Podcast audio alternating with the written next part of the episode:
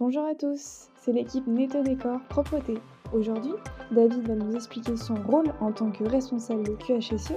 notamment dans le contexte de la pandémie de la Covid-19. Quel est ton rôle en tant que responsable QHSE durant cette crise sanitaire inédite? Alors, le rôle du service euh, QHSE pendant toute cette crise depuis un an, ça a été tout d'abord d'être le référent au niveau de tous les salariés de Netto Décor en,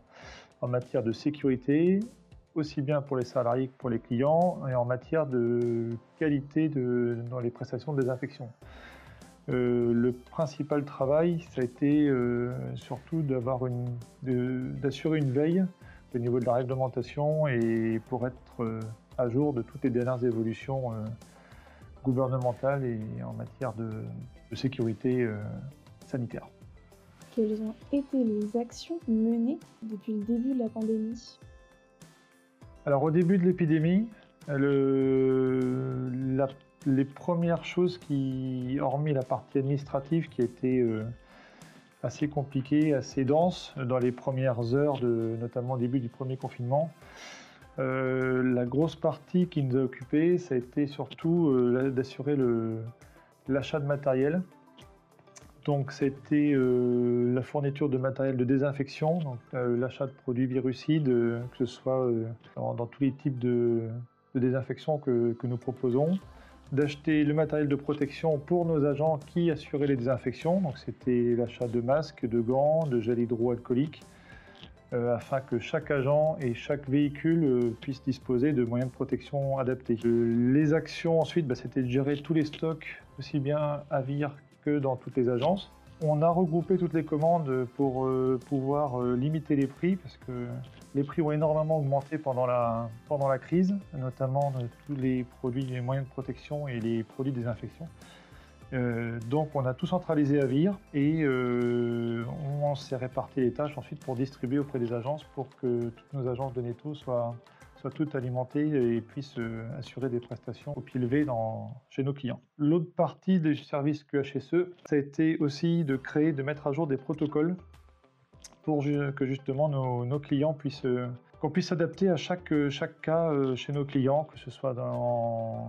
dans l'hôtellerie qui était fermée, mais dans les points de restauration qui avaient lieu, qui étaient encore ouverts, et puis euh, après tous les sites qui eux restaient ouverts, comme la grande distribution, afin d'être sûr d'assurer une bonne désinfection et de respecter les protocoles sanitaires mis en place par le gouvernement. Donc c'était de créer ces protocoles, et ensuite c'était d'en assurer la bonne diffusion auprès de nos agences, et donc auprès de nos agents pour,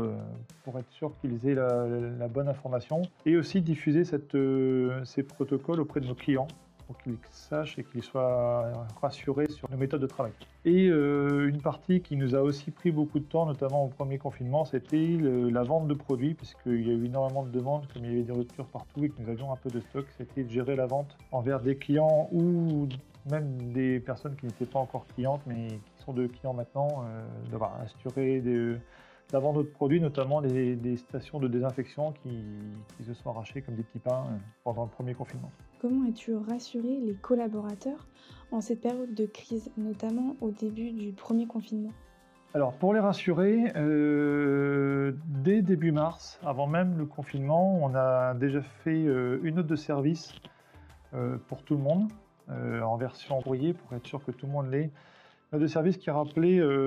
bah, qui rappelait d'abord les gestes barrières, nous diffuser le gouvernement, mais pour être sûr que tout le monde soit certain d'appliquer les bons gestes aussi bien euh, dans leur domicile que sur leur lieu de travail. Euh, cette note de service rappelait aussi qu'on était présent et que s'ils avaient besoin de matériel, on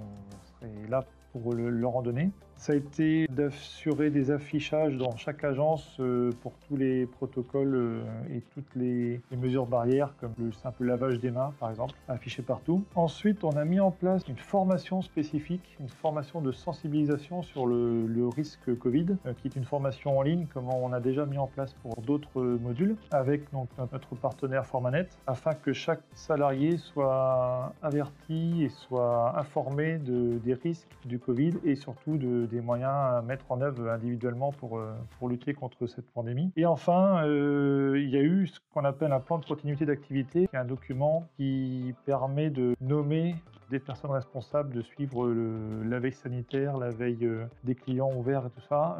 donc qui a été mis en place pour l'entreprise et qui a été validé par notre CSSCT lors d'une réunion extraordinaire. À ce jour, qu'en est-il concernant la situation actuelle, c'est-à-dire la propagation du virus au sein des effectifs Est-elle faible? Alors, à ce jour, c'est en train de rediminuer. On a eu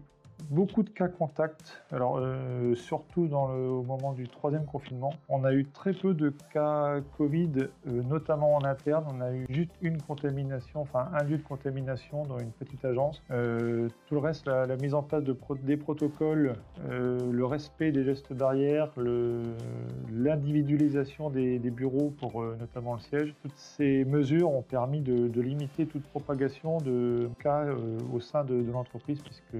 les cas viennent forcément à l'extérieur. Euh, donc, euh, par contre, on a énormément de cas contacts euh, à gérer. C'est vraiment en train de diminuer fortement et on n'a plus, on a plus actuellement de, cas positifs dans, chez Netto Décor. Quelles seront les bonnes pratiques à conserver post-Covid?